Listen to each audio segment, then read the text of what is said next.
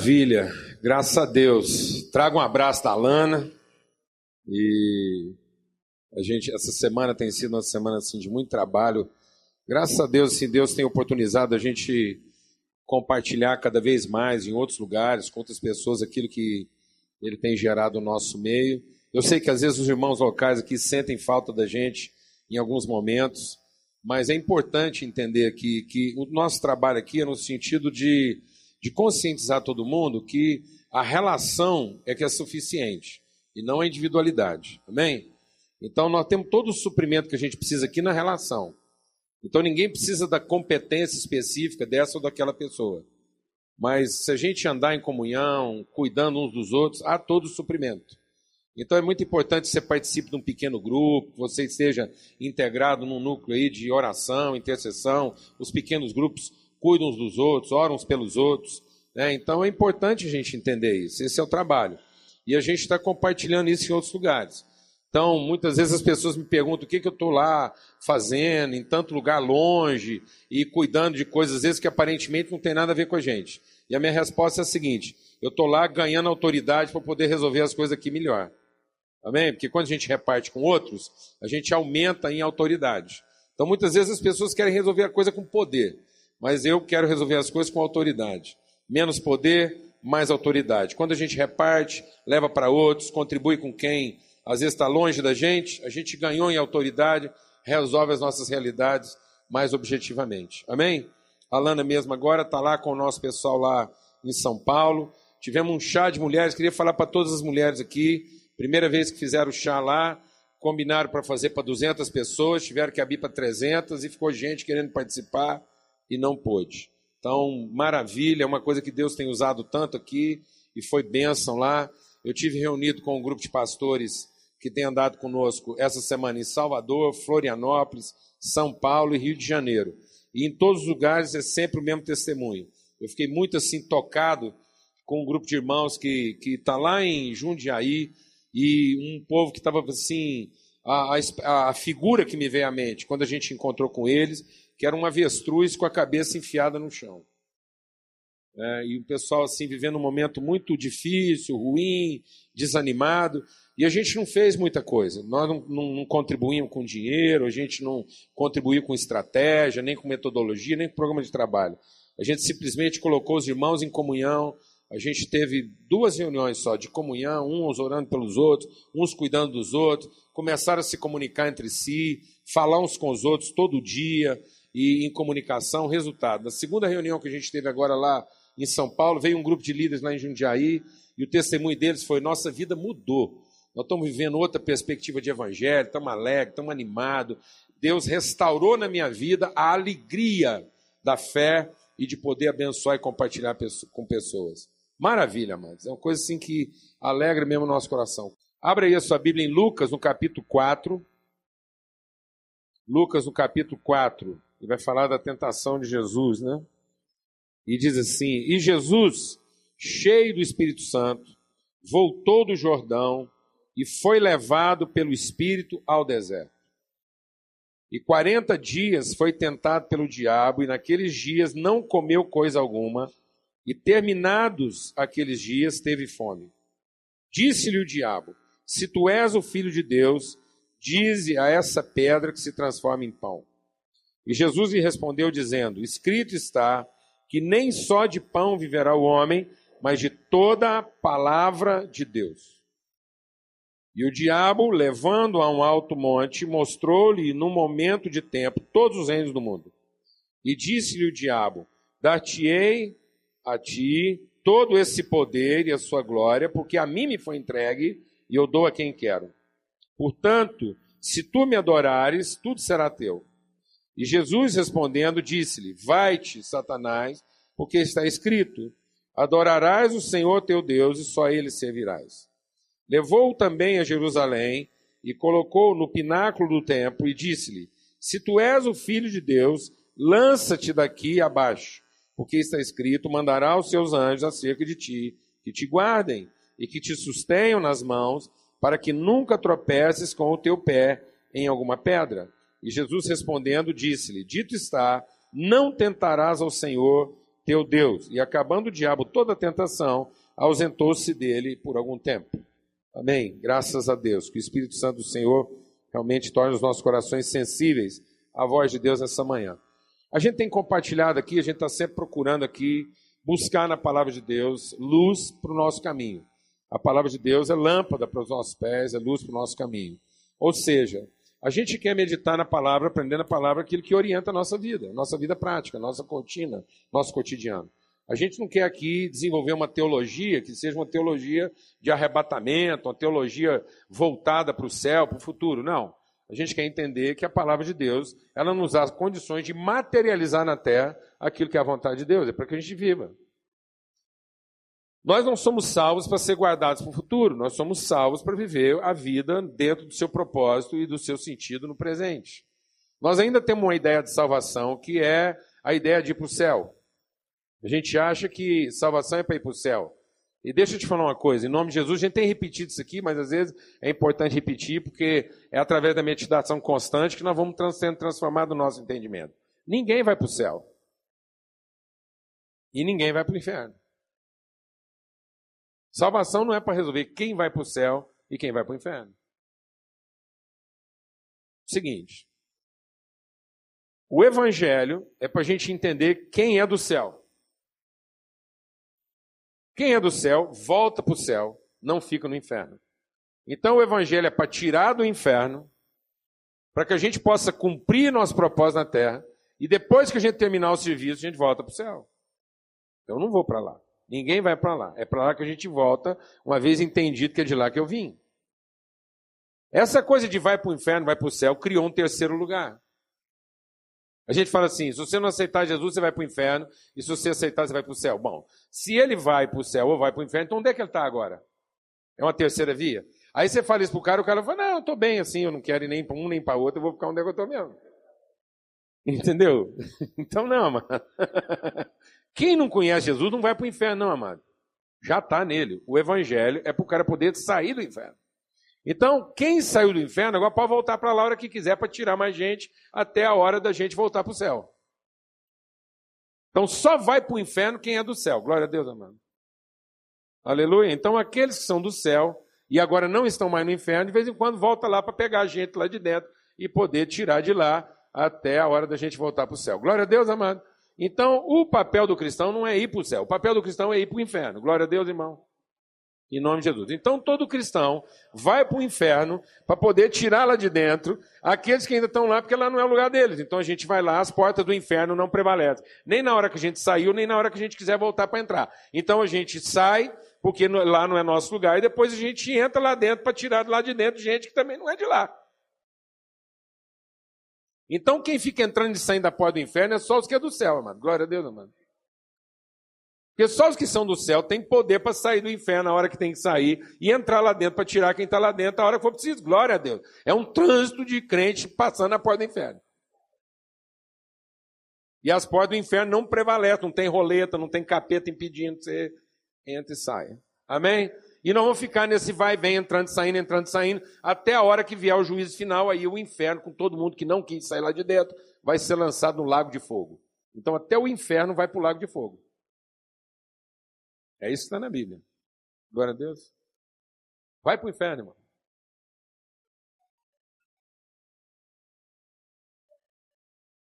Se você ainda não tem vontade para o inferno, é porque você não é salvo. Todo salvo, todo salvo tem o desejo sincero de ir lá para o inferno, buscar lá dentro quem não é de lá. Glória a Deus, amado. Agora, quem não é salvo não quer sair do inferno. Lá tá bom, é lá que ele quer ficar e ele está curtindo a doidada e vai continuar lá dentro. Não vai nem sentir diferença. Só vai ficar mais quente. Então, é, a salvação é a salvação da consciência.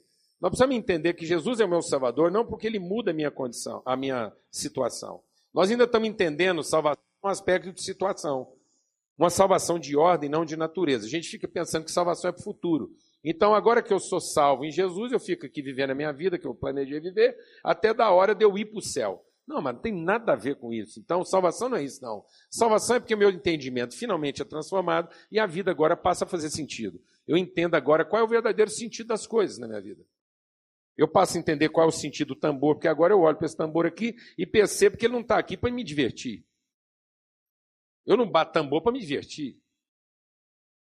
Aliás, diversão é a mesma palavra para desvio. Então, quem está na vida aqui procurando se divertir, está procurando se desviar. Um cara divertido é um cara desviado, é um cara que não está pensando em ter responsabilidade, entender o propósito dele na vida e está querendo a distração, a diversão, o desvio. Então, a vida não é para a gente se divertir, a vida é para a gente cumprir o propósito. A vida é a escola da alma. É através do tempo que eu vivo que minha alma é salva. Então, Deus não é salvador de corpos, Deus é salvador de alma. Por isso, a palavra de Deus diz que a verdadeira salvação está em sacrificar os corpos para a salvação da alma. Só aquele que sacrifica o seu corpo em sacrifício vivo, santo e agradável a Deus, vai conhecer qual é a vontade de Deus para a sua vida. Então nós estamos ainda entendendo salvação como salvação de corpos. Não, Deus não veio salvar nossos corpos.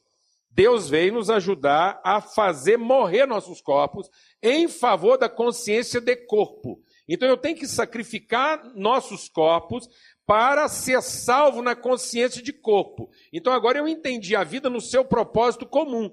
A vida é a forma como a minha alma está agora educada a trabalhar em favor da vida. E em favor da vida, em favor da relação. Domingo passado a gente estava falando sobre isso, a diferença entre necessidade e carência. E vale a pena a gente insistir. Nós temos necessidades, mas não somos necessitados.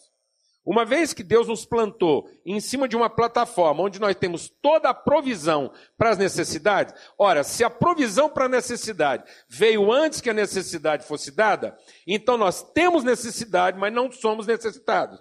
Porque nós já temos o provisionamento da necessidade. Isso é sustentabilidade. Agora, a, a necessidade só está suprida na relação. Porque a necessidade não é a necessidade do indivíduo pelo indivíduo é a necessidade do indivíduo pela relação. Então a necessidade, ela é um fomento da relação. Deus me fez uma pessoa com necessidade para que eu tivesse consciência da relação, de modo que a minha necessidade nunca será suprida na individualidade. Quando eu nego a relação e tento suprir a necessidade pelo indivíduo, eu passei a uma condição intrínseca da necessidade. Agora a necessidade se incorporou. Então eu deixei de ter necessidade e passei a ser uma pessoa carente. Então agora, em vez de ter uma necessidade, eu sou carente. Então toda vez que eu tento satisfazer a necessidade por mim mesmo, eu estou tentando satisfazer minhas carências, porque eu estou me sentindo carente. Eu sou carente. Porque a necessidade não é satisfeita em mim, a necessidade é suprida no outro. Então, eu supro a necessidade do outro e isso supre a minha necessidade. Então, a relação é suficiente, a individualidade é carente. O indivíduo só não é carente se ele está dentro da relação. Dentro da relação, ele tem toda a provisão que ele precisa para a sua necessidade. Então, o que sustenta a pessoa é a relação. De modo que mais importante do que comer o pão é partir o pão. Quando eu estou partindo o pão, eu estou suprindo uma necessidade. A necessidade primeira da relação. E não a carência imediata do pão. Quem está entendendo o que eu estou falando, irmão? Amém? Por isso que simplesmente entregar o pão não resolve o problema de ninguém. Você matou a fome, mas não supriu a necessidade. E a hora que você dá o pão sem estabelecer a relação, você realimentou a carência. Hora que acabar o pão, aquela pessoa está mais carente do que ela era antes. Porque ela não entendeu a relação. Ela não viu em você uma relação de irmão, de família, de amigo. Amém? Então Deus deu isso para nós. Por isso que eu estou falando aqui. Por que, que a gente está lendo esse texto aqui hoje? Porque esse texto está dizendo o seguinte: pode estar tá dando tudo certo. Você pode ser o cara de Deus, você pode ser o homem de Deus, cheio do Espírito Santo, formado pelo poder do Espírito Santo. Você nunca fez nada de errado. Isso não quer dizer que você não vai ter necessidade. Necessidade é parte da nossa vida. Necessidade é o bem com o qual Deus nos abençoou para que nós fôssemos pessoas o quê? Relacionais. Deus tem necessidade. A partir do momento que Deus quis gerar um filho, a partir do momento que Deus quis ser um conselho, uma relação, a partir do momento que Deus determinou se revelar através da Trindade, Pai, Filho e Espírito Santo, a partir do momento que Deus não é um indivíduo, mas Deus é uma comunhão, é uma relação, ele tem necessidade. O Pai tem necessidade do Filho, o Filho tem necessidade do Espírito Santo, o Espírito Santo tem necessidade do Pai e eles tudo tem necessidade um do outro. Amém, mano? Não há pai sem filho, não há filho sem pai, não há os dois sem o Espírito Santo e não há. Entendeu o que estou dizendo? Então o pai precisa do filho, o filho precisa do pai, e o Espírito Santo precisa dos dois, e os dois precisam do Espírito Santo. Está tudo certo. A relação é suficiente, mas a personalidade é, é portadora de necessidades sem ser necessitado. Deus não é necessitado, mas tem necessidades. Então, e Deus quer trabalhar isso, porque quando a gente tem esse entendimento, quando a gente é transformar nesse entendimento, que a gente é salvo. Então, salvação não é ter a minha carência satisfeita. Salvação é finalmente entender como é que as necessidades são supridas. Aleluia, meu irmão. Aleluia. Quando eu tenho a minha carência satisfeita, eu salvei os corpos. Quando a necessidade é suprida, eu passei a ter entendimento de corpo. E quando eu tenho entendimento de corpo, eu estou salvo de tentar satisfazer o indivíduo. Então, salvação é uma consciência relacional, de espírito, de corpo, de identidade. Somos filhos do mesmo Pai, somos o mesmo corpo e somos guiados pelo mesmo espírito. Então, se você continuar tentando salvar os corpos, você vai continuar irremediavelmente perdido. Cristo é meu Salvador porque ele sacrificou o seu próprio corpo em favor da comunhão.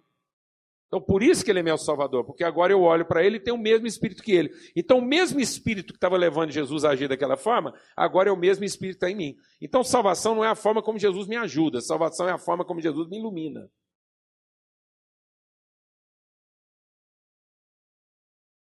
Salvação não é ter meu corpo salvo por Jesus. Salvação agora é poder sacrificar meu corpo do mesmo jeito que eu vi Jesus sacrificando dele. Salvação não é a forma como a cruz de Cristo trabalha apenas em meu favor. A salvação é agora saber que através da cruz de Cristo eu posso assumir a minha. Glória a Deus, amado. Glória a Deus, amado. Eu estava numa reunião na igreja, um irmão apareceu com um crucifixo lindo, bonito. Pensa um crucifixo bonito. Meio gótico, meio rebuscado, assim, o trem arrumado. Uma joia bonita. Falei, rapaz, você arrumou um crucifixo arrumado agora, bonito. Ele falou, e está vazio. Eu falei, é uma pena.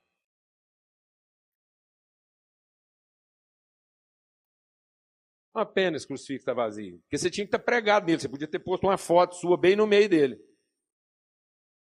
Para todo mundo saber que não é a cruz vazia de Cristo, mas é a sua cheia. Glória a Deus, amado. Aleluia, irmão. A de Jesus está vazia porque ele já resolveu o lado dele, agora nós temos que resolver o nosso, glória a Deus, amado.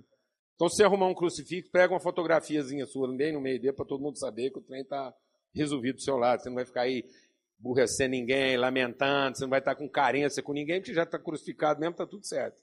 Amém? Já pensou que benção sua mulher tem um marido crucificado? Aleluia, irmão. Glória a Deus. Hã? Não tem aqui a chiadeira. Já pensou você tem uma mulher crucificada? Olha aí, não tem ladainha, não tem nada mal resolvido, as carências estão tudo lá, pregado em favor do corpo. Glória a Deus, irmão. Então, esse texto está dizendo que Jesus teve o quê? Fome. Então, amados, o fato de estar tá tudo certo, o fato de tá, não quer dizer que as coisas não vão dar errado. Presta atenção. Presta atenção.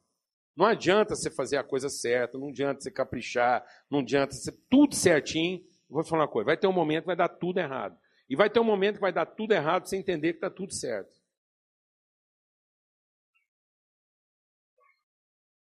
Amém? Vou falar bem devagar.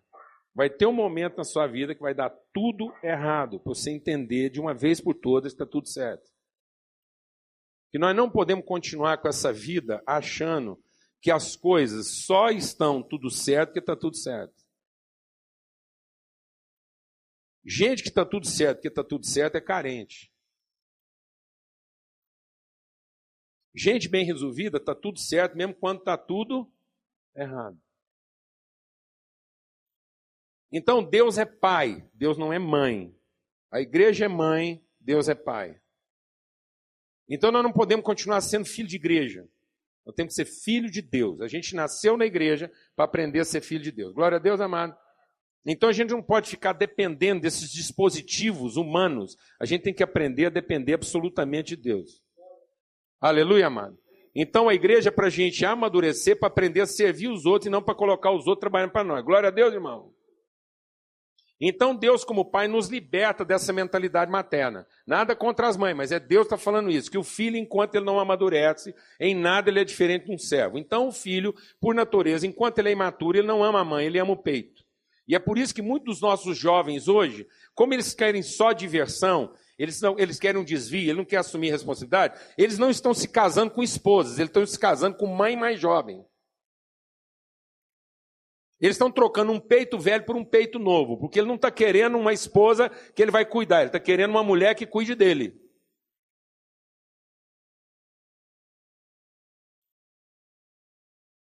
Está me entendendo isso ou não, mano? Então, Deus é aquele que vai tirar a gente desse ambiente, Deus é aquele que vai tirar a gente lá do, do, do, pasto verdejante, das águas tranquilas. É ali que a gente começa. A gente começa lá no pasto verdejante, nas águas tranquilas. Mas depois Deus força a gente. A Bíblia diz que ele pega a gente do pasto verdejante, da água tranquila, e força a andar por um caminho que nos ajusta. E esse caminho que nos ajusta leva a um rito de passagem. O rito de passagem é o vale da sombra da morte. Pode ficar tranquilo, porque todo mundo aqui tem um vale da sombra da morte para atravessar. Quando você estiver achando que está tudo certo, está tudo bom, que Deus vai te dar só pasto verdejante, água tranquila, ele vai pegar você pela mão e vai fazer você passar por um rito de passagem em que você vai ter que enfrentar os seus medos. Amém, amados? Então a provação, a tribulação não é obra do diabo, amados.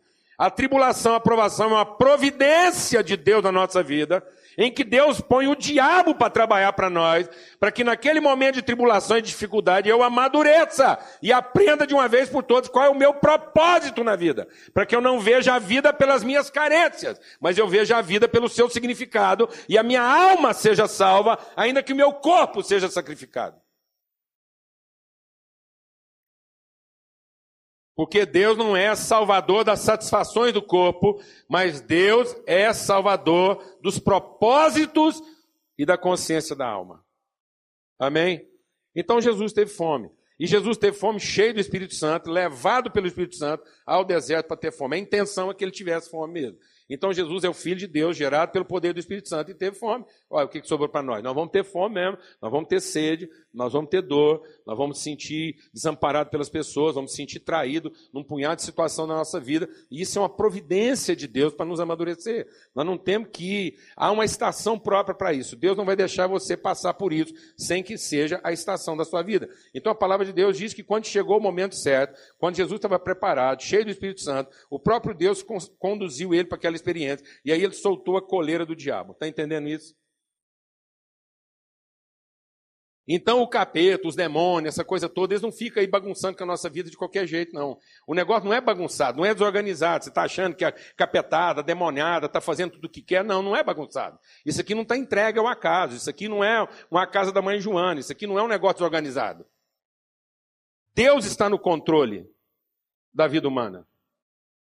Ele é o Senhor daquilo que ele começou.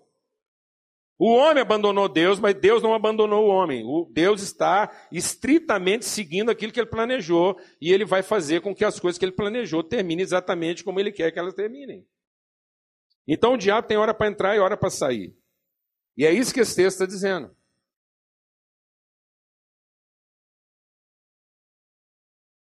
Você entendeu isso, irmão? Os apóstolos entenderam isso. Os apóstolos, quando saíram da prisão, se reuniram e eles foram orar e falaram assim: Deus, os nossos inimigos armaram um plano contra nós. O nosso adversário reuniu todos os poderes do mundo e arquitetou um plano contra o seu ungido. Quando ele está falando do seu ungido, ele está falando de nós.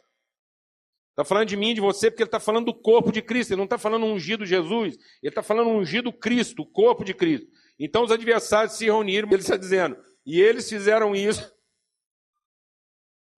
e eles fizeram isso conforme aquilo que a tua boa mão determinou desde o princípio. Então, quem autoriza o diabo a fazer as coisas, então, amados, ele está lá nos provocando e nos tentando, e o propósito disso é para que você vença essa situação e saia disso com a sua cabeça organizada. O nosso problema é que nós estamos nós estamos querendo resolver todas essas coisas de forma espiritualizada e não consciente. Como nós vamos ver pelo texto aqui, nós estamos achando que as nossas situações vão ser resolvidas de forma mirabolante. Não, amado, todo o processo aqui é para produzir em você um aprendizado. E não para que você tenha na sua vida uma solução de mãe. Sabe essa coisa desse crente que está toda hora, mãe, mãe, resolve isso, mãe, resolve aquilo, mãe, resolve não sei o quê. Não, agora o seu pai está te arrancando desse contexto, onde você era super protegido, e ele vai te dar a instrumentalidade para que daqui para frente você resolva as coisas. Toda aquela tribulação, toda aquela tentação é para que Jesus saísse dali em condições plenas de exercer seu ministério. E aquilo ali era só uma escola, era um teste, era um, era um sampler, era só uma amostragem do que, que ele ia enfrentar pela frente. Mas a partir daquele momento, Jesus ia enfrentar problemas maiores, mas em condições de enfrentar. Porque quando Deus dá uma escola dessa pra gente, é para que você tenha tempo de pensar, observar, avaliar, mas a hora que você aprendeu a lição também, você vai para a vida enfrentar as coisas de um jeito que não dá tempo de pensar, não, mano. Depois vem um tipo de situação que dá tempo de pensar, não. Ou você sabe, ou você não sabe. Ou você aprendeu, ou você não aprendeu.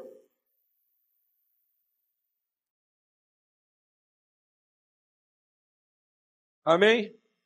A primeira tentação que nós vamos sofrer é uma tentação na área da identidade. O nosso adversário, no momento da nossa dificuldade, Deus providencia isso para que a gente reflita sobre a nossa identidade. Para que a gente entenda que a nossa vitória não está no poder que eu tenho, mas na natureza que eu represento. Isso quer dizer o seguinte, amado: todos os problemas que nós enfrentamos são de caráter subjetivo. E você não pode ficar tentando enfrentar esses problemas a partir de perspectivas objetivas. Não é de mais capacidade, não é de mais esperteza, não é de mais habilidade que nós estamos precisando, é de mais consciência. E se nós não estamos enfrentando os nossos problemas com a grandeza com que nós podíamos enfrentar e com a autoridade que nós podíamos enfrentar, é porque nós não estamos meditando naquilo que é a orientação de Deus para a nossa vida. Sabe por que, que há tanto cristão corrupto? Eu vou te falar por que há tanta gente que consegue falar que tem compromisso com Deus e ao mesmo tempo não consegue enfrentar o sistema desse mundo. É simples. Porque eles já encarnaram na cabeça que não tem jeito. Então eles ficam julgando os dois jogos.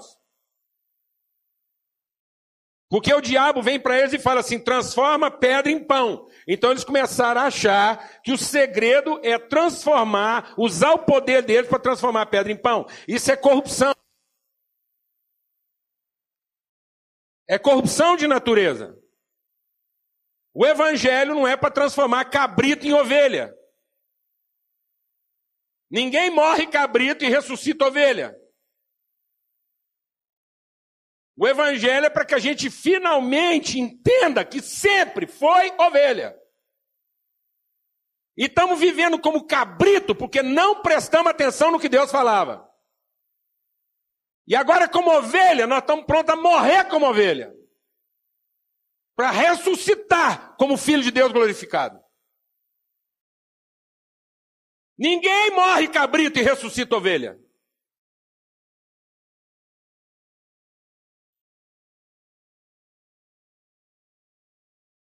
Então tem muita gente aí chamando urubu de meu louro. E fica aí tomando sopa de pedra. Vou te falar um negócio, mano. Cabrito come pedra pensando que é pão. Pega lá um caldo que nós mistura num monte de pedra, oferece com um cabrito e ele come.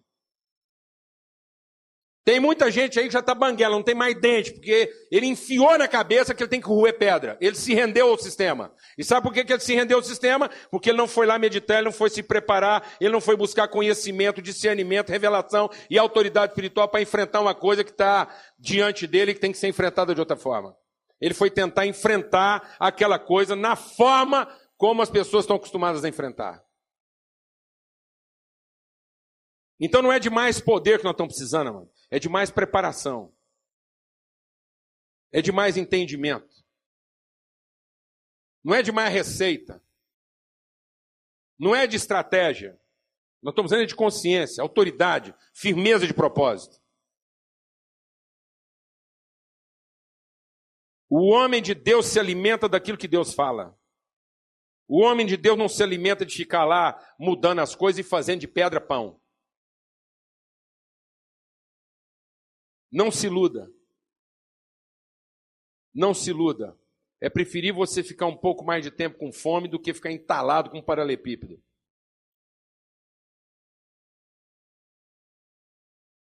Essa fome não vai te matar. Mas o paralepípedo que você tentou engolir pode te matar. E está matando. Porque alguém te convenceu que você podia chamar pedra de pão. As coisas não são o que a gente gostaria que elas fossem. As coisas são o que Deus diz que elas são. Você encontrou um gato, é um gato. Você encontrou uma cobra, é uma cobra. Não tente transformar uma cobra num gato. Não ensine seus filhos a brincar com cobra pensando que é gato. Alguém está entendendo o que eu estou falando aqui, amado? Nós não podemos continuar responsabilizando o capeta, responsabilizando. Não, amado, a responsabilidade é nossa. Nós é que estamos nos permitindo enganar. Nós que estamos escutando a voz que nós não devíamos ter escutado. Quem falou para nós que tinha essa pressa aí e agora nós vamos dar uma ordem espiritual e vamos transformar a pedra em pão? Quem falou que o objetivo nosso na vida era esse?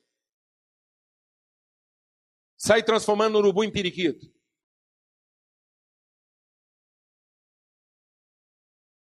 Em nome de Jesus. Em nome de Jesus. Que o Espírito Santo de Deus fale ao seu coração hoje. Você não está precisando de mais habilidade, você não está precisando de mais poder, você não está precisando de mais competência, nem de mais esforço. Todos nós aqui estamos para enfrentar a coisa na, no seu caráter subjetivo e não no seu caráter objetivo. Nós estamos precisando de mais fé, mais clareza, mais firmeza de propósito. Amém? E aí ele falando também da identidade, ele vai falar que a segunda tentação que a gente sofre, uma vez que é necessidade, a gente sofre uma tentação na área de natureza. Ora, se eu estou confuso com a identidade, eu começo a fazer confusão quanto à natureza e propósito das coisas. E aí o diabo vai e coloca o ser no monte lá e fala assim, ó, tá vendo como é que o diabo tem esse poder de movimentar corpos?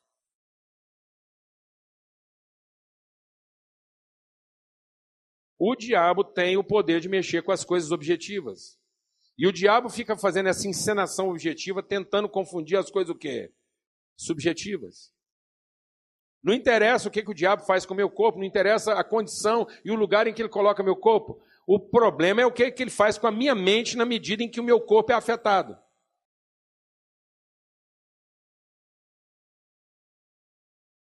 Presta atenção nisso, amados. Não interessa se arrancou um braço. Interessa que a minha mente ficou mutilada. E a minha autoridade, o meu poder não está nos dois braços, mas está na minha consciência. E nós estamos deixando a nossa consciência ser mutilada. Deixa o Espírito de Deus ministrar o seu coração. A palavra de Deus diz que toda forma de avareza é idolatria. A ambição desmedida, a avareza, tem caráter, tem caráter espiritual corrompe espiritualmente. Não há limite para aquilo que o coração do homem deseja. Se você for deixar seguir os seus apetites, não há limite para o que você deseja. O parâmetro, o limite, a linha limitadora daquilo que o nosso coração deseja é o propósito delas. As coisas têm que entrar na nossa vida com um propósito e não para alimentar nossa carência. E deixa Deus ministrar o seu coração, a idolatria. Se você se sentar na frente de um ídolo e adorar um ídolo, o ídolo é capaz de dar para você, ele tem o poder de dar para você aquilo que você quer. Eu vou repetir. Se o seu negócio é buscar o que você está querendo, se o seu negócio é satisfazer aquilo que o seu coração está desejando, então não é só na igreja nem é só diante de Deus encontra isso, não. Pelo contrário. Se você quiser encurtar o caminho e ter mais rápido as coisas que seu coração deseja, vai para algum lugar aí que nem fala de Deus e, e os ídolos vão dar isso para você. O ídolo gera no coração do homem uma determinação, uma, uma, uma obsessão tão grande que ele acaba conseguindo exatamente aquilo que ele queria. Amados, a, a vitória, o segredo da nossa vida não é a forma como a gente se enche, mas são os motivos pelos quais a gente se esvazia. Dois corpos não podem ocupar o mesmo lugar no espaço. O ídolo vai te dar tudo que você quer, para que depois você esteja cheio exatamente das coisas que você queria, você gastar o resto da sua vida cuidando delas. Para que você não tenha mais tempo de cuidar do que interessa. O diabo, a idolatria, a ambição, a ganância, porque ganância e idolatria vai dar tudo o que o seu coração deseja. E quando o seu coração estiver cheio de tudo que você deseja, ele não tem mais lugar para as pessoas. Não tem mais lugar para sua mulher, não tem mais lugar para seu marido, não tem mais lugar para seus filhos, não tem mais lugar para seus amigos, não tem mais lugar para sua missão, porque o seu coração está ocupado das coisas das quais você se ocupa. Compre um espanador. Porque o resto da sua vida você vai passar espanando louça. Alguém aqui está entendendo o que eu estou falando, amado? Deus quer que você prospere. Deus quer que você seja o cidadão mais próspero da comunidade. Desde que você entenda o propósito das coisas e não o desejo que você tem delas porque elas vão ocupar o lugar das coisas mais importantes da sua vida. Deus quer nos dar tudo que a gente nem imaginou, para que aquilo que Ele nos deu sirva as pessoas e não as nossas carências. É simples assim. Mas a idolatria vai te dar o que você quer. E quando você tiver tudo que você quer, as pessoas não estarão lá. Porque seu coração está ocupado. Eu casei numa época, eu já contei essa história, vou contar de novo. Eu casei numa época de inflação de 100%. Uma nota de 100 ficava valendo 50 no final do mês.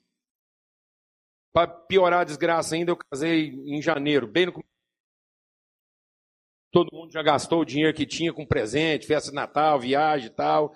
Então ninguém tinha condição de dar presente, não. Eu tinha que depender de Deus mesmo ou eu estava frito. Resultado, só ganhei cachipô e abajur. Acho que aquilo estava em promoção.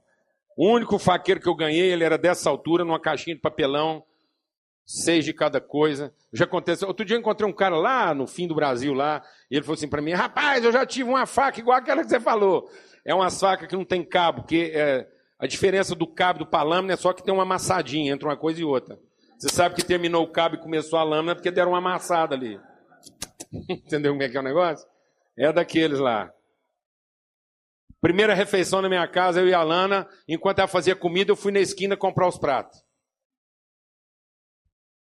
Mas cachipô, se a gente quiser ter almoçado com cachipô, tinha almoçado. Um dia eu chego em casa, a Lana descabelada, Paulo Neto lá nervoso. Ela falou, não dou conta não, o apartamento era grande, porque meu pai cedeu o apartamento para a gente morar. E aí ela lá, eu falei, o que está acontecendo? Ela falou, não dá conta de, porque a Lana gosta dos trem muito arrumadinho, tudo limpinho. Aquilo era espanador o tempo inteiro lá, arrumando aqueles abajur, aqueles cachipô, para todo lado. O vaso, o, o, cestinho de lixo do meu banheiro era um cachipô de louça. Quem aguenta um negócio desse? Você está rindo? É verdade. Nós tivemos vergonha de comprar um cesto de plástico. Vergonha. Pus na suíte para não pagar mico do cara que deu o cachipô. Ainda foi na minha casa e vi lá que eu estava jogando papel higiênico no cachepô dele. E aí, rapaz, a Lana falou, não tem condição esse negócio. Eu falei, então, fui abrindo a janela do apartamento, era primeiro andar assim. Ela falou, o que você está fazendo? Eu falei, vamos começar a mudar a nossa vida aqui. Ela falou, o que você vai fazer? Eu falei, vou jogar tudo fora. Quando não der conta de limpar e de manter, vou jogar fora. Nosso negócio aqui não é ficar espanando abajur, não, hein? Glória a Deus, amados. Onde estão as pessoas na nossa vida? aquilo que é nossa verdadeira missão e propósito na vida. Mano. O que, que ocupou o lugar delas? A gente louva a Deus por quê? Pelo que possui ou pelas amizades que mantém? A gente, quando senta na mesa, mano, agradece a comida ou o privilégio da partilha? Seja honesto quando você senta lá, porque o povo gosta de rezar, achando que rezar desmacumba comida estragada. Eu vou te falar uma coisa: o que é uma comida macumbada? É aquela que você come antes de repartir. Isso que é comida macumbada. Não tem oração que sara uma macumba dessa. Se você insiste em, depois de orar, comer ela antes de repartir. Agora, quando você agradece aquele prato de comida, você agradece o quê? O privilégio de você vai alimentar seu corpo? Ou o privilégio de você estar comendo na presença dos seus irmãos? Nós temos que agradecer a comunhão. Agradecer o fato que nós não estamos ali comendo sozinhos. E não porque eu vou ter minhas carências satisfeitas. Isso é ganância. E isso é idolatria. Então a natureza da nossa missão não é a gente se encher de coisas. A natureza da nossa vida, mas daquilo que de fato determina nosso caráter, é o propósito de dar testemunho de Deus, dar testemunho de amor, de misericórdia, de bondade. Nós temos que ser conhecidos pela bondade, amado, e não pela usura. Nós temos que ser conhecidos pela misericórdia, não pela ansiedade. O que, que te marca, amado? Sua calma? As pessoas te conhecem pela sua misericórdia, sua calma, sua paciência, ou pela sua ansiedade, pela sua agressividade, pela sua violência, pela sua grosseria? As pessoas te conhecem porque você sempre dá mais do que te pediram, ou porque você sempre dá menos do que te pediram? Glória a Deus, amado. É isso que glorifica a Deus. E não a gente ficar aqui babando o ovo esperando que Deus ainda vai dar mais coisa para gente. Em último lugar, nós já estamos terminando. Há uma identidade, há uma natureza e há um propósito. E o propósito é servir, é o que ele está dizendo. Aqueles que deixa Deus ministrar o seu coração, mano. As orações não são para a gente ficar falando para Deus o que tem que ser feito. É descabido, é sem propósito é, é, uma, é, uma, é uma presunção, é um, é um distúrbio espiritual. Esse negócio, a gente ficar falando para Deus qual é a parte dele. Não tente a Deus. A parte dele está garantida. Deus já amanheceu todo dia sabendo exatamente o que ele tem para fazer. Se você tiver que gastar tempo com Deus, gasta perguntando qual é a sua parte qual é a nossa parte? Não gasta tempo da sua vida de oração dando orientações para Deus. Gasta seu tempo de oração para saber como é que você vai intervir em cada situação que Deus trouxe à sua mão. Deus trouxe uma situação para você orar por ela, então você vai orar, vai conversar com Deus sobre ela, para que no fim você saiba exatamente qual é o papel que nós vamos cumprir nesse negócio. Porque isso é um absurdo. Isso é uma tentação, isso é uma cinte, isso é uma provocação. A gente fica lá dizendo para Deus. Jó finalmente entendeu. Por fim, Jó cansou. Jó se esgotou de ficar lá falando com Deus o que, que ele achava, deixava de falar. Quando ele não tinha mais nada para falar, Deus falou para ele: então, Jó, agora você vai me escutar. E quando Jó finalmente escutou a Deus, a conclusão que ele chegou foi qual? Eu sei que o meu redentor vive, eu sei que ele se levantará, e eu sei que nenhum dos seus planos pode ser frustrado. Então eu não estou aqui para ser servido, eu estou aqui para servir. Eu não estou aqui para dizer o que, que eu quero que Deus faça, eu estou aqui para dizer: Deus, seja conforme a tua vontade. Eu não sei onde foi que a gente bebeu essa pinga estragada aí de ficar dando ordem para anjo. Que nível de espiritualidade é essa que nós estamos desenvolvendo? E se anjo fica, tem que esperar a nossa hora para saber o que vai fazer? Até o Satanás, que não é anjo mais, conversa com Deus para saber o que vai fazer. E só faz tudo conforme a orientação de Deus. Então agora nós ainda temos que organizar o céu. Já não chega a bagunça que nós fizemos na terra, e agora nós ainda vamos organizar o céu, porque Deus não está sabendo o que faz com os anjos dele.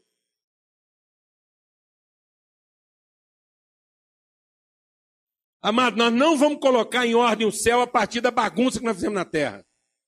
Nós vamos colocar em ordem a terra a partir de uma orientação do céu. E as coisas da nossa vida só vão se organizar se a gente disser: seja feita a tua vontade. Eu não estou aqui para ser servido, eu estou aqui para servir. Vou enfrentar uma situação, não sei o tamanho dela, e acho que vou sofrer mais do que eu estou pensando. Deus, se der para o Senhor aliviar em alguma coisa, alivia, como Jesus falou. Mas no fim, como é que termina a oração de Jesus? Contudo, seja a tua vontade, não seja a minha. Venha o teu reino. E a gente tem paz em falar isso. Amém, amados? Em nome de Jesus. Saia daqui liberto. Porque quando terminarem as suas provações, suas tentações, elas têm hora para acabar, mas tem hora para terminar. O final do texto diz o quê? Acabou. Acabou. Jesus deu as respostas certas. Jesus passou na aprovação. Três perguntas, três respostas, marcou a alternativa correta. Acabou. Pode ir embora. Vai viver a vida. Glória a Deus, amado. Aleluia. Não passou? Resposta errada? Não é que o capeta vai prevalecer, não. Repete o ano. Estica a tribulação até a gente aprender. Quer que a sua tribulação encurta? Aprende mais rápido. Amém, amado? Quer que a sua tribulação encurte? Aprenda mais rápido. Marca a resposta certa. Marcou, acabou. A gente só encontra o capeta na hora de passar de ano, outra vez lá, outra prova, já graduado. Então, secundário, superior, pós-graduação, volta e meia ele volta aí para aplicar uma prova.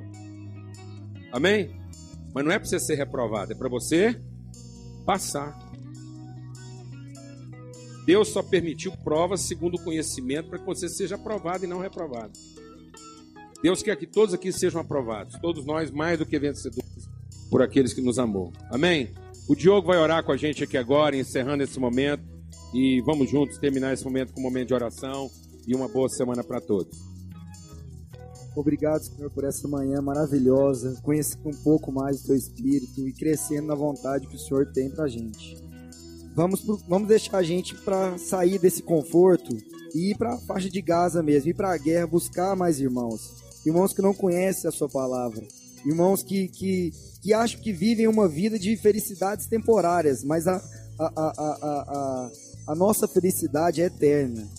Então, vamos procurar ser mais igreja, vamos procurar não murmurar, não reclamar da nossa vida. Se a nossa casa está bagunçada, a gente tem uma casa. Se, a, se, a, se você está com fome, você está vivo. Se seu filho bagunçou seu quarto, seu filho está ali com você. Então saiba, saiba, saiba apreciar o, o dom que, que você tem de enxergar o melhor que Deus tem para você. Então vamos, não vamos murmurar, não vamos ser idólatras, não vamos procurar é, prestar mais atenção nas coisas que não vêm de Deus. O que vem de Deus é o principal. E tem muita gente achando que, aí, que as coisas materiais, o, a própria pessoa, o egoísmo é que, que, que, que, que gera a vida dele. Mas o que gera a nossa vida e nossa vida tem que ser alinhada em Jesus, em Cristo Jesus. Tenham todos um bom domingo, vão em paz em casa, vão ter um momento agora de comunhão. Agradeça por estar compartilhando esse momento.